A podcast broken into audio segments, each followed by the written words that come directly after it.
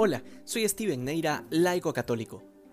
El Evangelio de hoy nos plantea el desafío de ser ricos ante Dios, es decir, de acumular bienes en el cielo, que viene a ser una de las predicaciones más insistentes del Señor cuando se trata de hablar de los bienes materiales y esta tierra.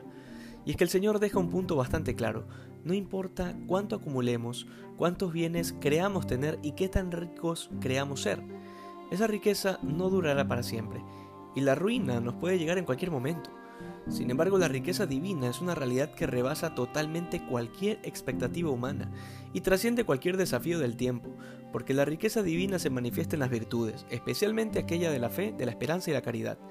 Es decir, quien tiene a Dios, lo tiene todo. Eh, porque no importará la cantidad de problemas o la profundidad de la crisis, sencillamente su mundo no se va a desmoronar porque toda su esperanza está puesta en Dios, porque la gracia que Dios nos da no depende de los bienes o de las circunstancias, sino de la apertura que tenemos respecto de Dios.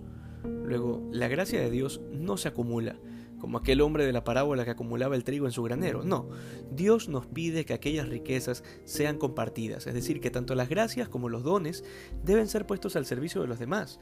De lo contrario, habrá caído en saco roto porque no darán ningún fruto. De esto se trata la generosidad al momento de ser ricos ante Dios. Que hoy seamos más santos que ayer. Dios te bendiga.